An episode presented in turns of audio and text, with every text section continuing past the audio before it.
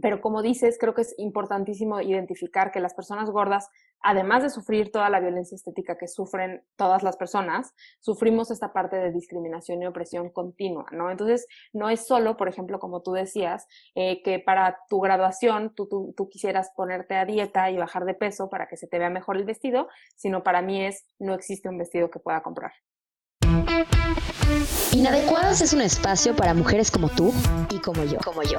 Mujeres que se quieren cuestionar, que quieren aprender, que quieren crecer. Mujeres que buscan brillar de su propia manera y nunca dentro de un mismo molde.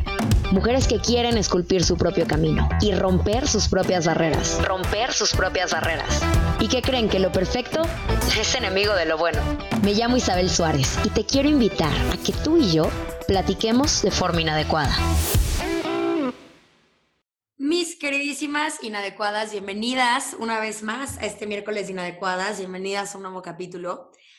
Hoy vamos a platicar de un tema que ya hemos tocado muy por encimita en otros capítulos, pero hoy lo vamos a tocar desde una perspectiva diferente y desde un ángulo distinto.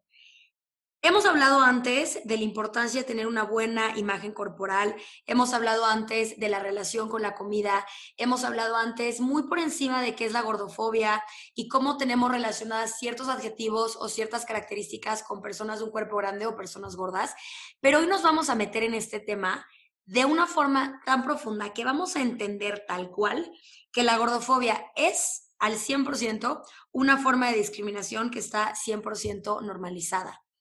Vamos a hablar de los distintos niveles de gordofobia que existe y vamos a hablar de cómo esto nos puede afectar absolutamente a todas, sin importar el tamaño de nuestro cuerpo. Algunas nos va a afectar desde un punto de privilegio y este capítulo también se trata de eso, que podamos abrir los ojos las que no tenemos un cuerpo grande, las que somos de un cuerpo delgado, para poder reconocer este privilegio, pero también entender cómo estamos rodeadas al 100% de estos mensajes. Es un capítulo que espero que genere información nueva, es un capítulo que espero que genere empatía, y un capítulo que nos haga entender, aparte de que la gordofobia es una discriminación normalizada, que entendamos de una vez que el cuerpo gordo no tiene absolutamente nada que ver con estar a dieta o no estar a dieta, con un estilo de vida sano, con un estilo de vida no sano. Nos han enseñado tanto, tanto tiempo que está en nuestras manos cambiar el cuerpo y que es nuestra responsabilidad cambiar el cuerpo. Que si yo no peleo por tener un cuerpo más delgado, unas piernas de tal forma, un abdomen de tal forma, estoy haciendo algo incorrecto y estoy haciendo algo completamente que no es válido para el resto de la sociedad.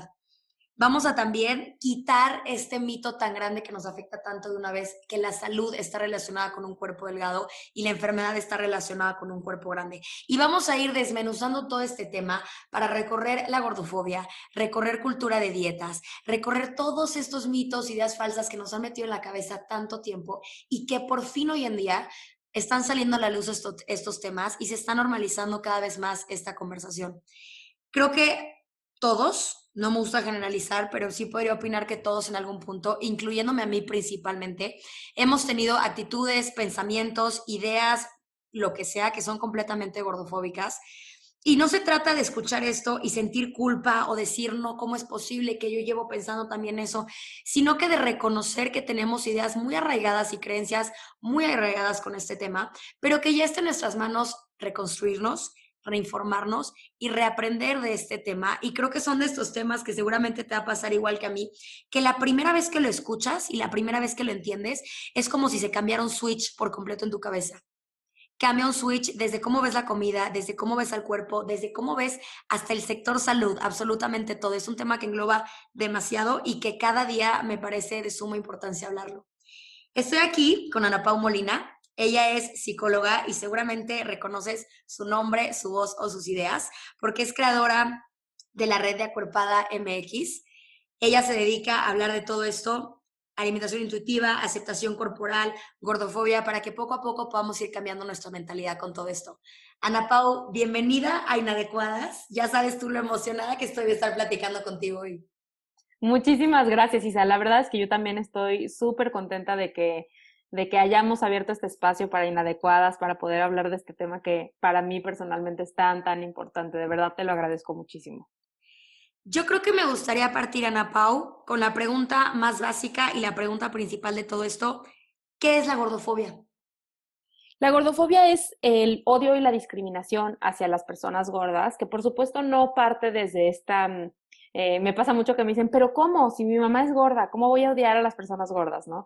Pero al final sí hay un odio y un desprecio y un eh, desencanto con los cuerpos gordos y viene de la idea partiendo de que los cuerpos delgados son mejores que los gordos, ya sea más saludables, más bonitos, más aptos, eh, más atractivos, ¿no? O lo que sea. Viene tal cual de esa creencia y es todas estas cosas que hacemos para recordarle todos los días a los cuerpos gordos que no caben en este mundo, ¿no? Entonces es bastante amplio y creo que lo platicaremos mucho más durante el episodio, pero básicamente es eso. Yo creo que la primera vez que escuchamos el término gordofobia y escuchamos esta parte de odio y discriminación hacia las personas gordas, creo que todos podemos pensar como, ay no, o sea, suena muy extremo, yo nunca he discriminado a una persona gorda, pero te quiero poner como ciertos ejemplos para que vayas poco a poco relacionando y empatizando con este tema. Un ejemplo muy básico que es justo ayer lo estaba comentando con mi mamá viendo una película, una actriz con un cuerpo gordo, ¿no? Y justo dijo mi mamá, qué raro, es la primera vez que veo esta actriz en un papel serio, siempre es un papel de comedia. Y dije, mamá, claro, porque es que es raro ver una actriz con un cuerpo grande, con un cuerpo gordo, en un papel serio. Y aún así, dentro del papel serio, en algún punto de la película se embarra la cara con comida, se esconde para comer. Entonces, quiero que vayas tú solita, tú solito pensando mientras escuchas este capítulo en los ejemplos que te puedan llegar a la cabeza, en adjetivos o en cualidades que se encierren solamente a la gente gorda. Me encantaría meternos, Ana Pau, y esto me encanta cómo lo explicas, en los niveles de gordofobia. ¿Cuáles son como estos distintos espectros, estos distintos escalones? ¿Qué tanto me puede afectar la gordofobia? ¿Cuáles son como estos cuatro niveles que creo que van a ayudar a que la gente que nos esté escuchando entienda por qué esto es una discriminación normalizada? Sí, claro que sí. Eh, te platico, eh, la gordofobia tiene cuatro dimensiones y en realidad vamos a hablar eh, en, en la entrevista que, que, hice en otro podcast que se, se viralizó, eh, dije solo cuatro dimensiones y hay como una quinta que no es, o sea, es como separada y también me gustaría muchísimo platicarlo aquí. Eh, la primera de estas cuatro dimensiones es la gordofobia intrapersonal que es la que nos aplicamos a nosotros mismos, ¿no? Que es mirarte al espejo, ver una lonja y que no te guste, eh, ¿no? O sea, empezar a subir de peso y asustarte y entonces ponerte a dieta, o sea, como todas esas cosas que nos decimos a nosotros, nosotras, nosotros mismos eh, en el tema de gordura, ¿no? Entonces, hacia adentro. Intrapersonal es hacia adentro. La siguiente es interpersonal. Interpersonal es entre personas. Entonces, eso quiere decir eh, hacer chistes de personas gordas, eh, decirle a tu prima ya subiste de peso, o sabes, como hacer este tipo de comentarios, todos los chistes que se generaron durante la pandemia o que se han generado durante la pandemia en el tema de, de gordura, ¿no? De, ah, vamos a salir súper gordes de la pandemia, es gordofobia interpersonal, ¿no? Es entre personas. Después está la gordofobia institucional, que es la gordofobia que, que, imprimen las instituciones, como su nombre lo dice, ¿no? Entonces es cuando en los hospitales no hay espacios o no hay médicos o atención de calidad para personas gordas, lo que acabas de comentar de en el cine, por ejemplo, no vemos personas gordas, y esto no es porque las personas gordas no existan, simplemente es porque decidimos no representarlas, ¿no? Entonces no hay una protagonista que se enamora en ninguna película, ¿sabes? Como eh, esa gordofobia institucional es la que nos sigue perpetuando que los cuerpos gordos son equivocados o son inadecuados eh, y que no deben de existir en ese espacio, ¿no? Y por último está la gordofobia ideológica, que son todas las ideas que nos creamos. Por ejemplo, en el ejemplo que tú dabas de la película, lo mejor decían, pues sí, es que las personas gordas sí comen así, ¿no? O sí se embarran de comida, o sí, sí comen en exceso. Y eso no es verdad. No todas las personas comen en exceso. Digo, no todas las personas gordas, perdón, comen en exceso. No todas las personas gordas eh, no hacen ejercicio, ¿no? O sea, esos son estos estereotipos que tenemos y que nos hemos creado en la cabeza. Ahora, hay un tipo de gordofobia que en redes sociales se se utiliza mucho y que está mal empleada, que es la gordofobia internalizada. Si se acuerdan, al principio hablamos de la gordofobia intrapersonal y no dije internalizada. ¿Por qué? Porque la gordofobia internalizada viene del el concepto de opresión internalizada. ¿Eso qué quiere decir? Voy a dar un ejemplo que es como más fácil de entender. Cuando un hombre hetero está sintiendo homofobia, no decimos que tiene homofobia internalizada. Por ejemplo, si este hombre heterosexual tiene una camiseta rosa y dice, ay, no, van a creer que soy gay entonces eso no es homofobia internalizada, eso solo es homofobia. Este hombre heterosexual está, está sintiendo homofobia y por eso no quiere ser asociado con las personas homosexuales, ¿no? En este caso, en la gordofobia intrapersonal, pues es cuando una persona delgada no quiere identificarse con las personas gordas, entonces no quiere engordar o no quiere que la vean comiendo o todas estas cosas, ¿no? Por otro lado, la homofobia internalizada es cuando un hombre gay desprecia su identidad como gay, le da asco ser gay, eh, cree que es pervertido, cree que está mal algo en su cabeza, que por qué sería gay si no fuera porque a lo mejor piensa que abusaron de, el de pequeño porque si no, ¿por qué otra razón sería gay, no? Y que son todas estas ideas equivocadas que tiene nuestra cultura y que una persona gay se aplica a sí mismo y a otros homosexuales, ¿no? Entonces, la gordofobia internalizada son estas ideas de la gordofobia ideológica que dije, ¿no? Las ideas que tenemos de las personas gordas, que las personas gordas nos aplicamos a nosotras mismas.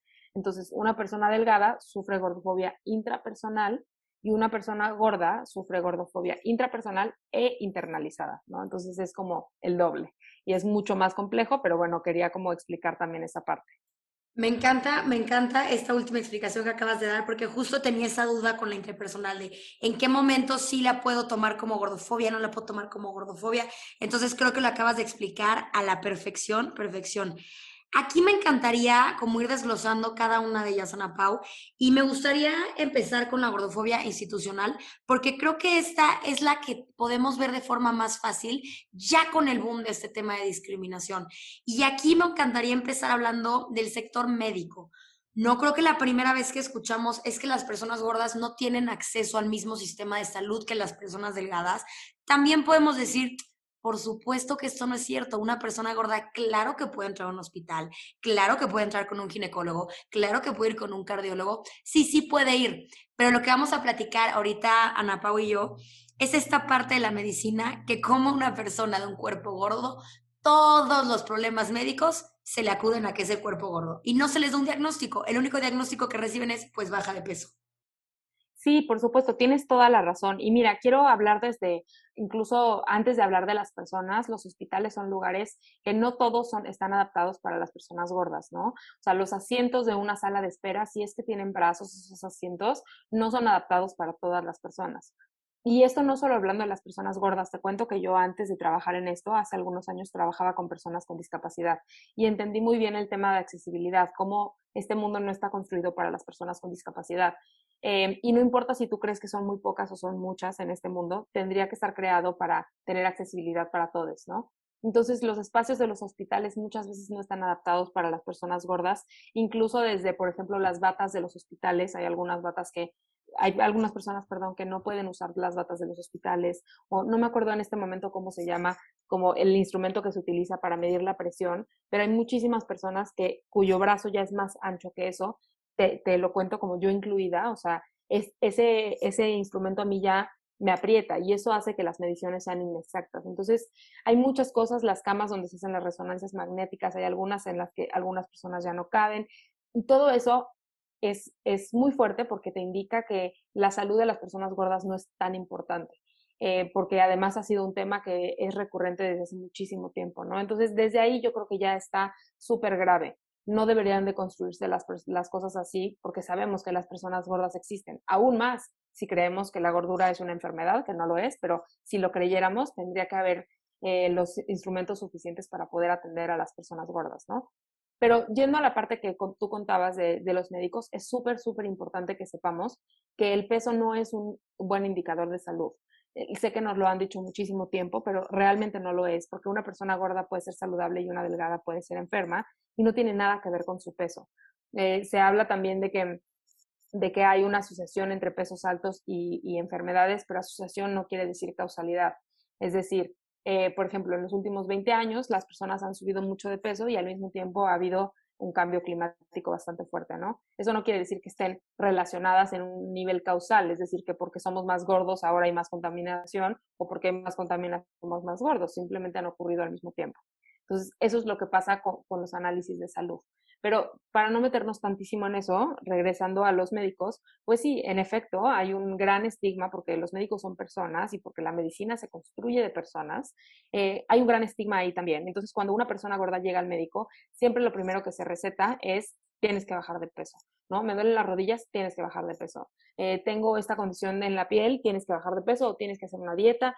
O sea, siempre es lo que se acaba recetando y de hecho eso tiene peores eh, resultados para la salud de las personas gordas, porque te lo digo de primera mano, personalmente he evitado asistir al médico porque no quiero enfrentarme a un médico que me va a decir que tengo que bajar de peso como lo han hecho todos los médicos en mi vida, ¿no?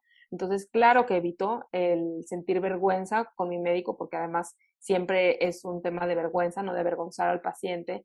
Eh, y entonces las personas gordas llegamos al hospital solo cuando ya es emergencia, lo cual es súper, súper grave.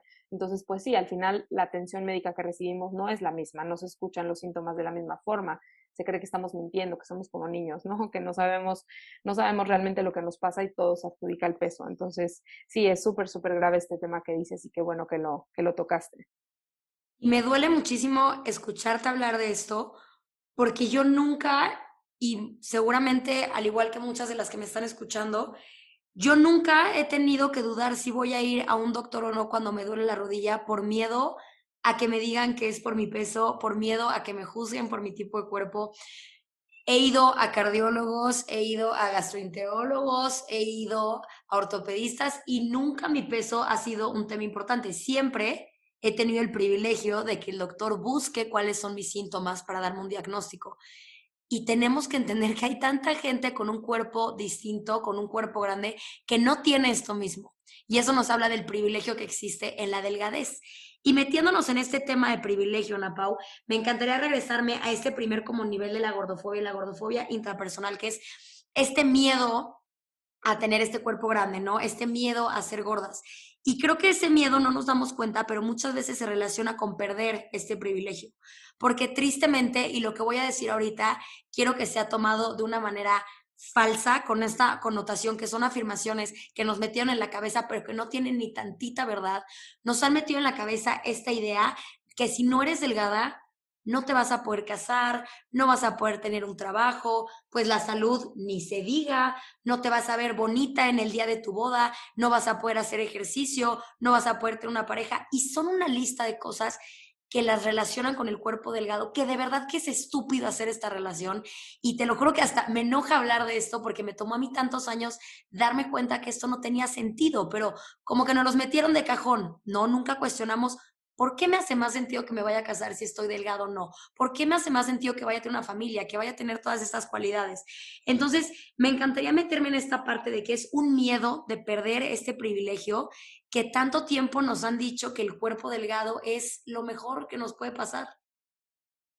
Claro, sí, en definitiva, justo en, en, todo el tema de cuando a mí me ponen en comentarios, ¿no? Como es que estás romantizando la gordura o así, y que no, no tenemos que ahondar mucho en ese tema, pero algo que sí es muy claro es que la delgadez está súper romantizada en nuestra sociedad. Es decir, si tú le preguntas a una persona qué va a pasar cuando enflaques, todas tienen una respuesta, o sea, para darte, ¿no? Voy a ser más feliz, voy a conseguir pareja, este, voy a poderme ver como yo quiero, voy a tener una excelente relación con mi cuerpo, o voy a poder terminar un maratón, o, ¿no? O sea, como todas estas narrativas de cómo va a mejorar muchísimo mi vida cuando yo adelgase. Y eso es una romantización, es un poco como romantizar el matrimonio o a los hijos, ¿no? Pensar que cuando te cases ya todo termina y, y todo está perfecto, ¿no? Eh, eso no ocurre y no es real, pero sí hay una enorme romantización ahí de la delgadez. Y es que por supuesto que hay muchísimos privilegios en ser delgada, que son como los que tú decías, ¿no? Normalmente los privilegios son cosas que ni siquiera notamos hasta que escuchamos a alguien más que le está pasando peor, ¿no? O sea, no nos damos cuenta, por ejemplo, yo que soy una, una persona blanca y tú también, ¿no? No nos damos cuenta que es mucho más fácil que nos den un empleo a nosotras que una mujer morena idéntica a nosotras, ¿no? Pero morena y son ese tipo de cosas que ni siquiera te das cuenta. Entonces, las personas delgadas, sí, el que tú puedas entrar a una tienda y a lo mejor no toda la ropa te gusta o no toda la ropa se acomoda a ti, pero siempre encuentras tu talla, ese es un privilegio que yo no tengo. O sea, yo en casi ninguna tienda puedo comprar ropa porque simplemente no me cierra, o sea, no tengo ropa, ¿no? Y eso no es un tema de salud, ¿no? De nuevo, las marcas no deciden a través del IMC hasta qué talla hacer. Ellas lo hacen porque pues así lo quieren hacer, ¿no? Entonces, claro que es un privilegio poder entrar a una tienda y comprar lo que quieras, cosa que yo no puedo hacer. Entonces, creo que es súper, súper importante que sepamos además que el cuerpo delgado por más que tú hagas ejercicio y que comas verduras, eh, el cuerpo eh, no es un mérito, el cuerpo no es un mérito. Eh, no, tú no hiciste nada para tener ese cuerpo en realidad, mucho más de lo que creemos tiene que ver con nuestros genes. Entonces, si el cuerpo no es un mérito, ¿por qué lo aplaudimos? ¿no? Si el cuerpo no es un mérito, ¿por qué estamos diciendo que alguien es exitoso o fracasado dependiendo del cuerpo que tiene? Y es igual que el color de piel. Yo no tengo ningún mérito de ser, de ser blanca, ¿no? A lo mejor tengo primas que viven en la playa y pues son más morenas que yo porque se dolean o lo que sea, pero en realidad también son blancas. O sea, al final no es un mérito haber nacido con esta piel porque así me tocó, igual que el cuerpo así me tocó. Y yo creo que aquí me interesaría mucho meterme en, en, la siguiente explicación que voy a hacer yo. La primera vez que escuché esta parte del privilegio que trae la delgadez, como que lo primero que se me vino a mi cabeza fue un, oye, no me estés juzgando por ser flaca y no pienses que yo no he sufrido por ser flaca y que yo no he tenido una mala relación con la comida y que yo no he batallado con mi imagen corporal solamente porque nací flaca. Como que la primera vez que yo escuché esto, esta fue la impresión que me dio. Y ya que lo fui estudiando, entendí que son dos cosas distintas, la violencia estética a la gordofobia. Sí, yo tengo el privilegio y nací de esta manera. Soy una mujer delgada que sí, de repente batallo para bajar, subir de peso, lo que sea, como cualquier otra persona que está metida en este tema de la cultura de la dieta y como de la perfección de imagen corporal. Y sí, sí he tenido presión cuando me pongo un traje de baño, sí he hecho berrinche cuando no me cierran unos jeans de mi closet, pero es muy distinto. Porque esa sensación que yo tengo en ese momento es violencia estética. Es esta presión que me da la sociedad para tener el cuerpo perfecto, para que se me marquen los cuadritos, pero para que la pompa esté parada, pero para que no haya celulitis, pero que tal y tal y tal. Pero esa violencia estética es muy distinta a vivir gordofobia. Ese berrinche que yo hago cuando no me cierran los jeans porque yo sé que no me siento cómoda, porque a mí me dijeron que yo tenía que ser talla 2 en lugar de talla tal, eso es violencia estética. Gordofobia y el privilegio que yo no tengo al, al no tener un cuerpo grande es ir a un doctor y que sí me revisen de forma correcta, ir a una tienda y sí encontrar mi ropa, saber que no soy objeto de burla o que no soy objeto de un meme o que no van a relacionar ciertas características conmigo por el simple hecho de tener un tipo de cuerpo. Entonces creo que es bien importante encontrar la diferencia entre estas dos cosas, entre la violencia estética y la gordofobia, para poder entender de una vez por todas que la gordofobia es tal cual una discriminación que está normalizada. Sí, creo que es súper, súper importante esto que dices, porque a ver, eh, sobre todo tú y yo como mujeres, las mujeres sufrimos de violencia estética mucho más.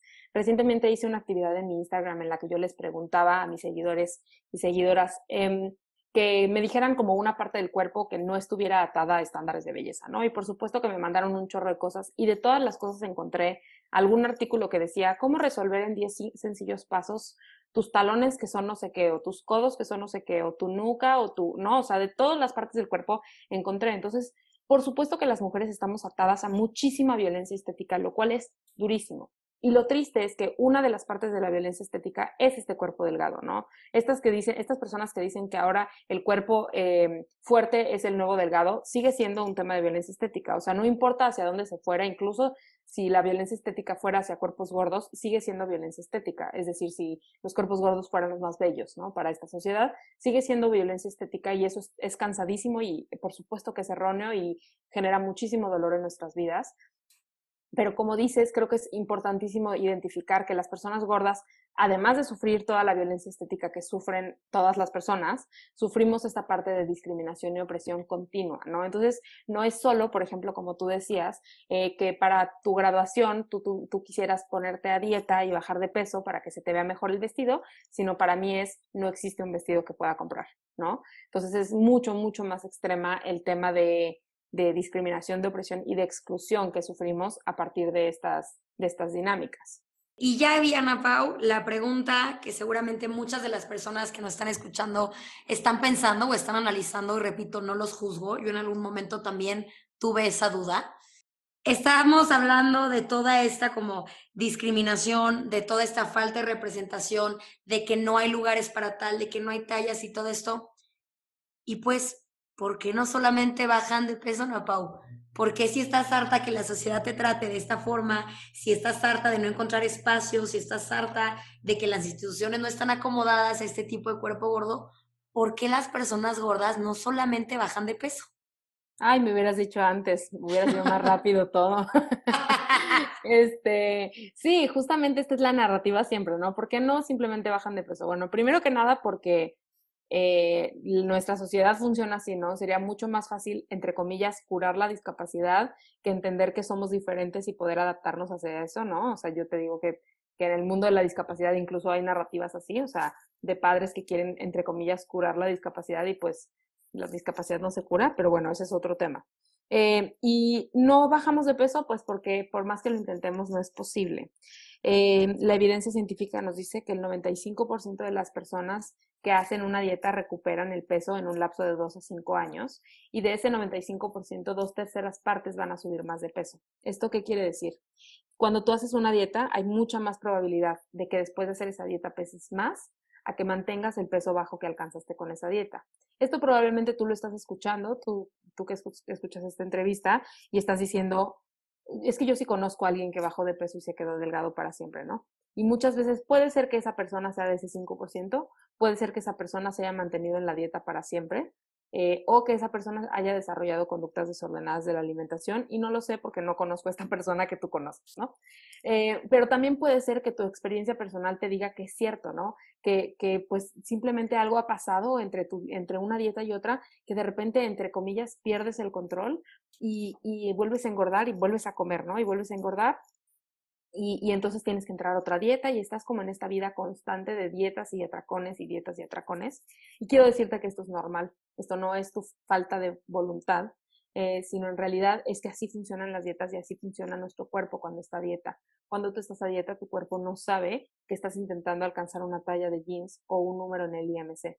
Tu cuerpo solo sabe que lo estás atacando y estás consumiendo menos calorías de las que necesita en ese momento. ¿Y quién sabe cuántas calorías necesitas? Solo tu cuerpo. Ninguna matemática, ningún eh, estándar. O sea, en realidad cada cuerpo funciona diferente.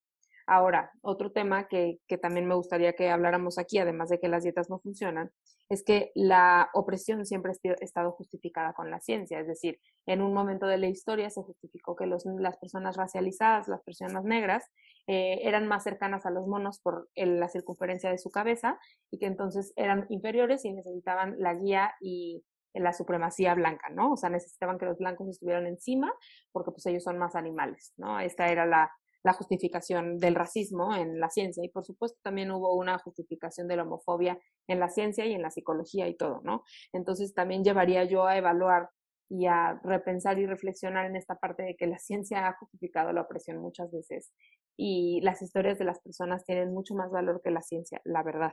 Eh, estas historias de opresión y todo lo que hemos platicado, pues debería ser suficiente para revisitar esas, esas teorías que tenemos, ¿no? De una vez por todas entender que las dietas no funcionan, porque estamos acostumbrados a decir, pues la persona con un cuerpo grande es una persona floja, es una persona que no sigue la dieta. Y aquí viene otra respuesta que seguro alguien allá afuera está pensando, es que la solución no es estar a dieta porque entonces entras en un ciclo de restricción, es tener un estilo de vida saludable. Tenemos que entender que muchas veces, si no es que el 99% de veces, no podemos cambiar nuestro cuerpo.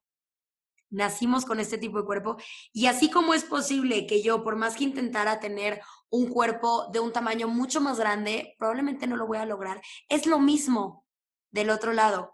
No está en nuestras manos cambiar el cuerpo y aquí me quiero meter en un tema que se me hace enorme que la gente lo escuche, Ana Pau, que es no es tu culpa ser gorda.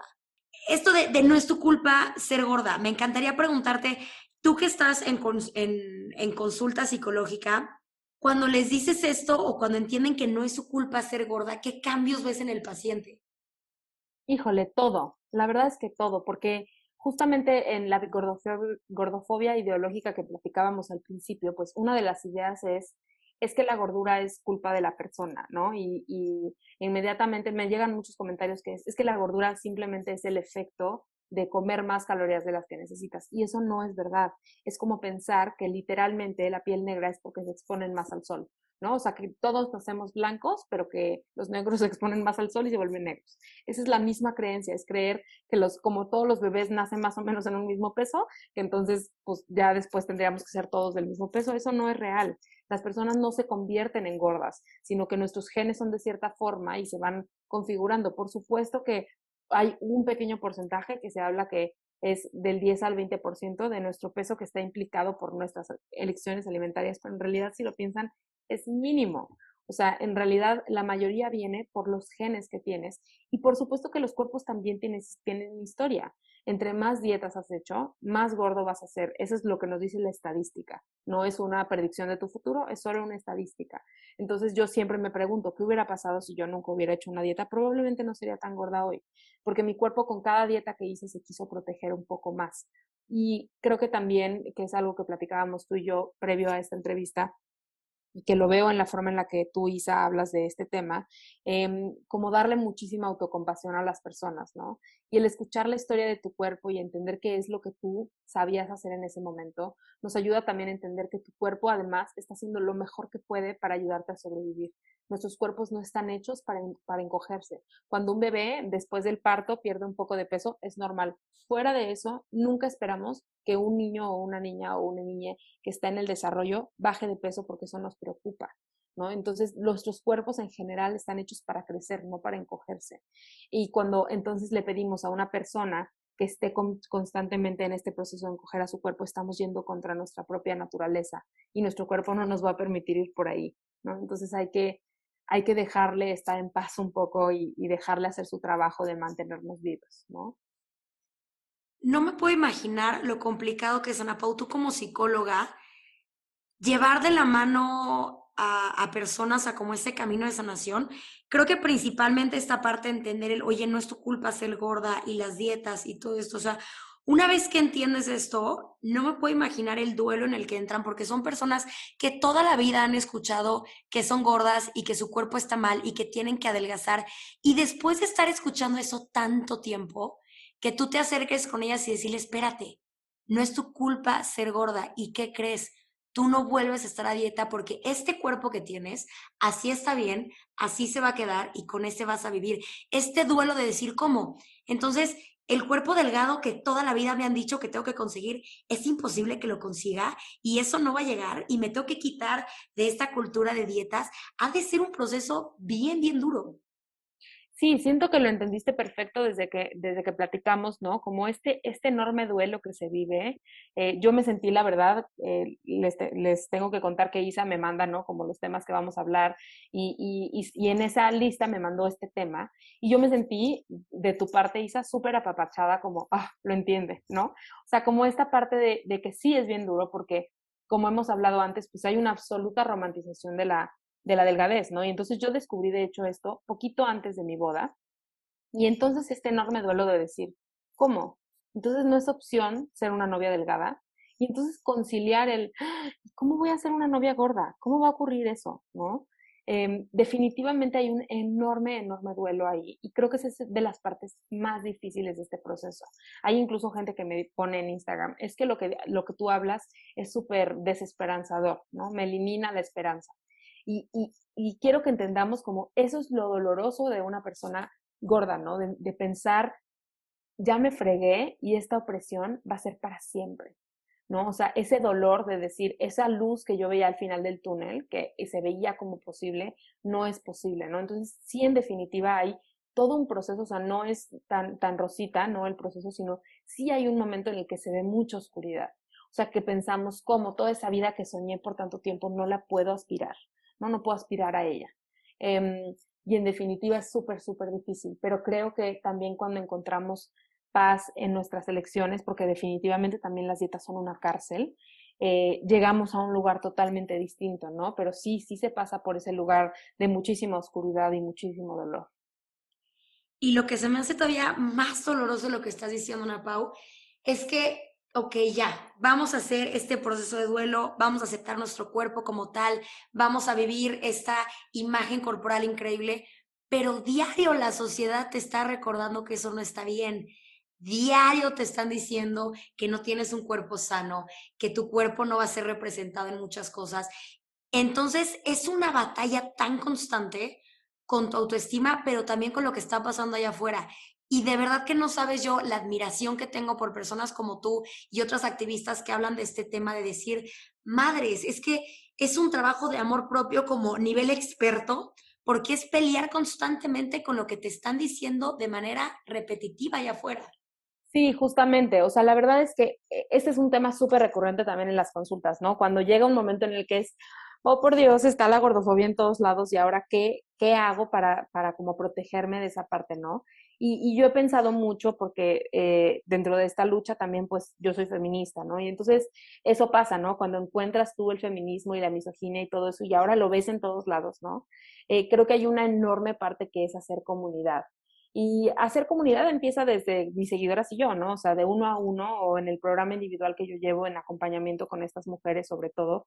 Em, en este acompañamiento hacemos una pequeña comunidad, aunque sea de dos, ¿no? Entonces, las comunidades nos ayudan a mantenernos fuertes y es por eso que cuando tú eres feminista pero tienes otras amigas feministas, todo se hace más fácil, aunque después tal vez vayas a tu oficina y tengas un jefe misógino, ¿no? es un poco más fácil la lucha, es un poco más fácil la vivencia de estas opresiones.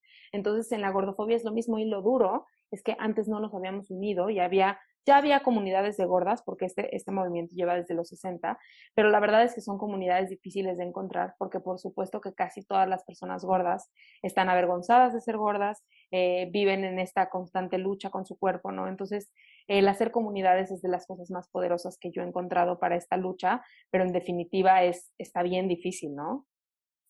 Me encanta, me encanta, me encanta. Ahorita que lo relacionaste con el feminismo, creo que fue una forma muy, muy fácil de entenderlo. Para acercarnos a este cierre del capítulo, Ana Pau, me voy a ir al que es mi argumento falso favorito y creo que este es el que desata toda la controversia, todo el hate y todo el odio que sale en redes. Ana Pau, es por salud. ¿Cómo vamos a fomentar la obesidad? Por supuesto, que es un poco el tema que, tocaba al principio, ¿no? De este tema de asociación contra causalidad. Em, hay una asociación de cuerpos grandes con ciertas enfermedades, pero incluso cuando hacemos análisis em, o cuando hacemos estudios científicos, pues obviamente los hacen personas, ¿no? Entonces, eh, les voy a dar un ejemplo. Hay una asociación entre personas gordas con eh, problemas cardíacos, ¿no? Entonces, ¿cómo se hace este, este, estudio? Pues se hace la pregunta, ¿no? ¿Tendrá una asociación? O sea, se encontrarán juntos, que recordemos que asociación no es causalidad, no quiere decir que eh, los problemas cardíacos causan que engordemos, ni que la gordura causa los problemas cardíacos, solo queremos ver si se encuentran juntos, ¿no? Entonces, bueno, se hace un estudio y se pregunta eh, de estas 100 personas, ¿cuántas son gordas? 60. ¿Y cuántas tienen problemas cardíacos? 50. Ok, hay asociación, ¿no? Básicamente, por supuesto, es mucho más profundo que esto, pero eso es como básicamente cómo se hace.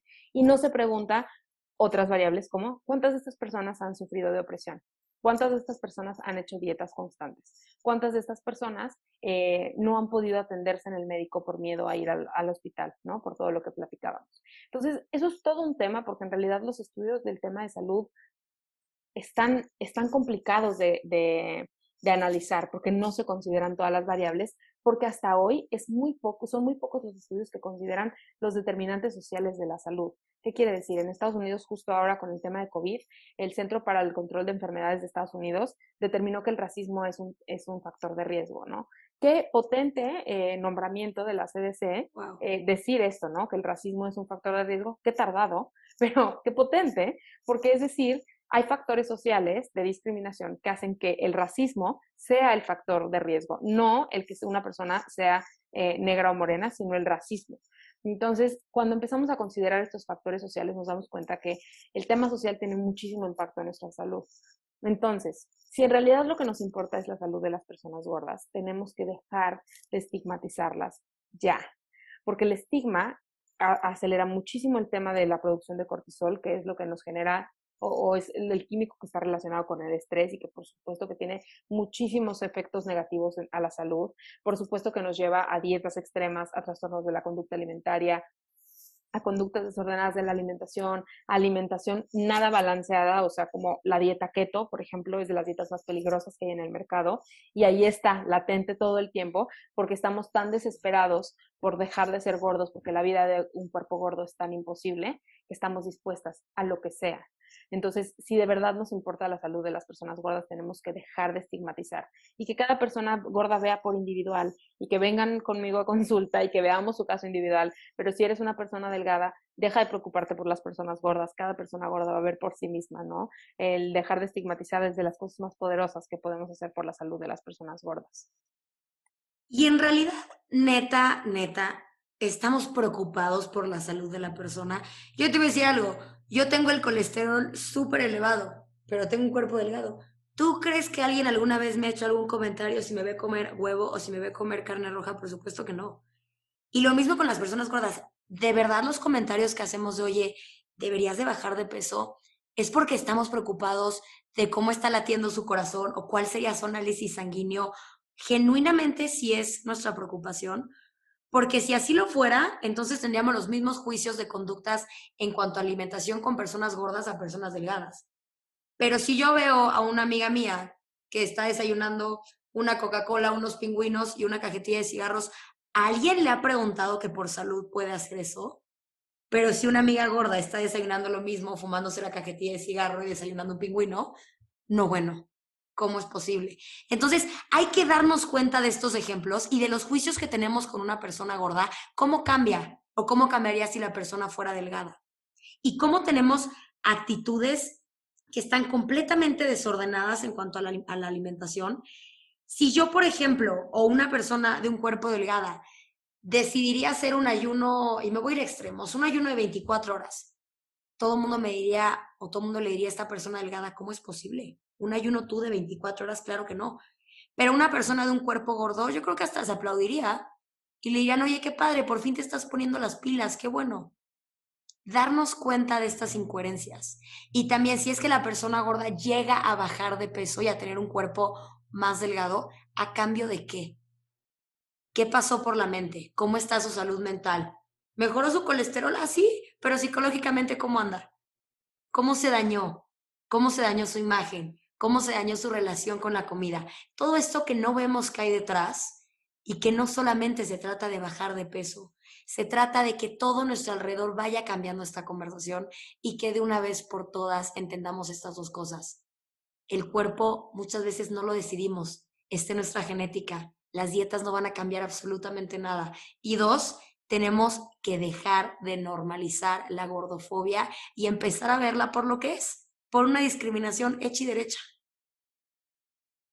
Sí, totalmente de acuerdo. Creo que, creo que tenemos que, cambiar esta narrativa y de verdad te lo agradezco muchísimo. Creo que algo que también tenemos que hablar es que tú como persona delgada, Isa, tienes muchísimo poder porque vas a ser más escuchada, ¿no? Eh, los cambios sociales siempre ocurren cuando la persona en privilegio decide usar su privilegio para algo así, ¿no? Nunca hubiera existido el movimiento de derechos civiles en Estados Unidos, no se hubieran liberado de la esclavitud las personas negras si no hubiera habido un presidente blanco que firmó que estaba de acuerdo. ¿No? Entonces, a pesar de que la lucha no fue del presidente blanco, se necesitaba que una persona blanca aprobara como ese tema, ¿no? Entonces, cuando las personas delgadas se atreven a hablar de esto, aun cuando las personas gordas no están presentes, están haciendo muchísimo por legitimizar nuestra lucha, que no debería de ser así, pero así ocurre en nuestra sociedad de hoy, ¿no? Entonces, creo que seguir hablando de estos temas es súper, súper importante. Ana Pau, no sabes de verdad cómo te agradezco una vez más tener esta conversación. Cada vez que hablo de gordofobia y cada vez que lo platico con distintas personas, me llevo algo nuevo y con esto me doy cuenta que es un tema que le puede seguir rascando, rascando, rascando y que de verdad es nuestra responsabilidad informarnos de esto. Me encantaría que nos contaras antes de irnos si alguna de las que nos esté escuchando dice, oye, quiero empezar un camino de sanación, o oye, me quiero informar más de la gordofobia, o quiero entender más cómo es esto de que las dietas no funcionan. ¿Cómo te pueden contactar a ti, ya sea para una terapia o simplemente en tus redes para informarse más sobre esto? Muchísimas gracias. Pues mira, yo tengo un, Instagram que es Acuerpada MX. Eh, ahí publico todos los días, eh, si no es que más de una vez al día. Em, tengo una página que es acuerpada.com que está llena de, recursos. Hay una pestaña que dice recursos de poder y ahí encuentran muchísimas cosas desde marcas de tallas grandes, eh, libros, artículos de investigación, o sea, todas las cosas que yo puedo ofrecerle a la comunidad gorda y delgada que quiere apoyar a la comunidad gorda. Em, y además yo tengo talleres y cursos, tengo más o menos uno al mes, entonces no importa en qué momento estés escuchando esto, probablemente te puedes inscribir a algo. Em, y también tengo un programa individual de acompañamiento que también puedes consultar en acuerpada.com. Eh, puedes ver cómo es que funciona este programa de acompañamiento, puedes agendar una sesión conozcamos como de prueba gratuita. Em, y pues en Instagram la verdad es que es donde soy más activa y estoy ahí pendiente de los mensajes y de todo esto se ha hecho una comunidad súper linda eh, en ese espacio y creo que puede ser una buena forma de que empieces a sanar de forma anónima un poco, ¿no? Como nada más viendo el contenido a lo lejos y que te vayas acercando como te vayas sintiendo cómodo o cómoda. esto es un proceso, como acabas de decir, donde se requiere mucha compasión, mucho amor propio y mucha dedicación en querer hacer este cambio y en querer sanar todo esto. Como lo dije antes, nos toca reinformarnos, reconstruirnos, reaprender todo este tema para poco a poco ir eliminando todas las falsas creencias que tenemos alrededor de un cuerpo gordo. Gracias una vez más, Ana Pau, me encantó platicar contigo. Gracias a todas las que nos están escuchando y nos vemos en dos semanas en el siguiente miércoles inadecuadas.